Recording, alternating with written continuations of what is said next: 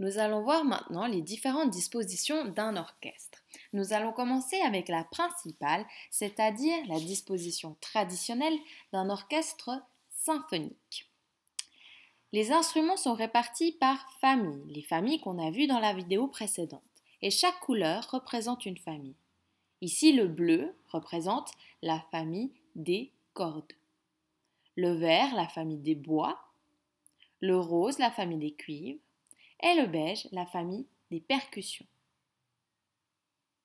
Maintenant, ça c'est la disposition traditionnelle. Mais des fois, dans la réalité, les orchestres varient un petit peu leur disposition.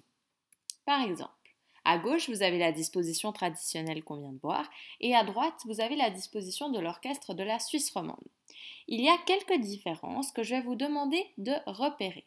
Je vous laisse observer un petit moment pour essayer de repérer ces différences.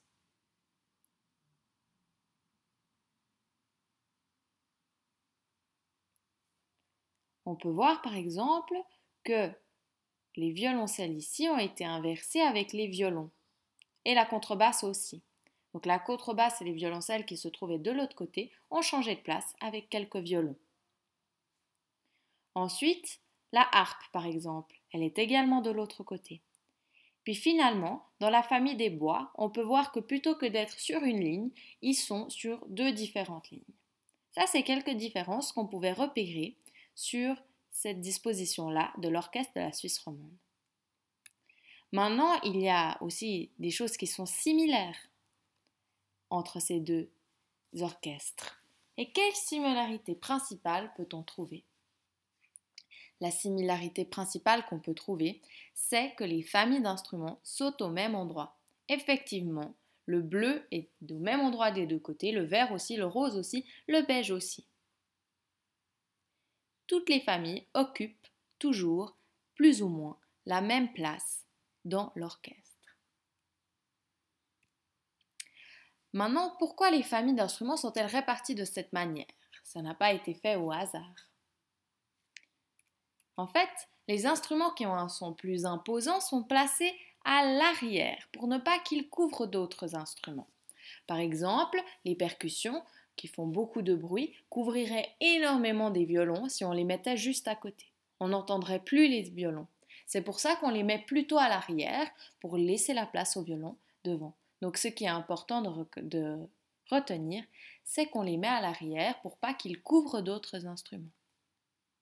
Et on les met donc à l'avant pour qu'on puisse les entendre. C'est comme ça que la répartition est organisée. Il y a aussi le facteur pour que de l'harmonie, pour que ce soit bien harmonieux. Et pour ça, ils réfléchissent aussi à quels instruments va le mieux à côté de quel instrument. Mais de nos jours, le chef d'orchestre et le compositeur peuvent décider de changer la disposition traditionnelle. Et dans les orchestres modernes, il y a de plus en plus de libertés qui sont prises. Pour donner certains effets, parfois ils vont mettre des percussions à l'avant pour que vraiment on les entende, pour qu'elles prennent le dessus, et ça va donner un autre effet.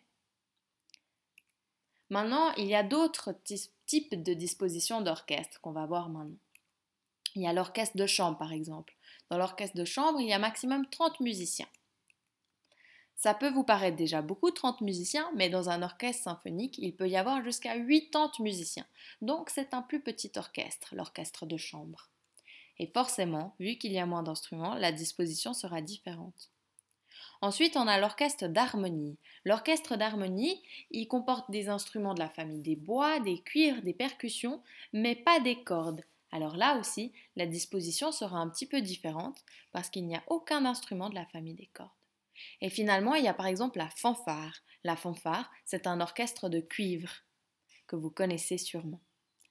Voilà, on a vu ensemble plusieurs dispositions d'orchestre.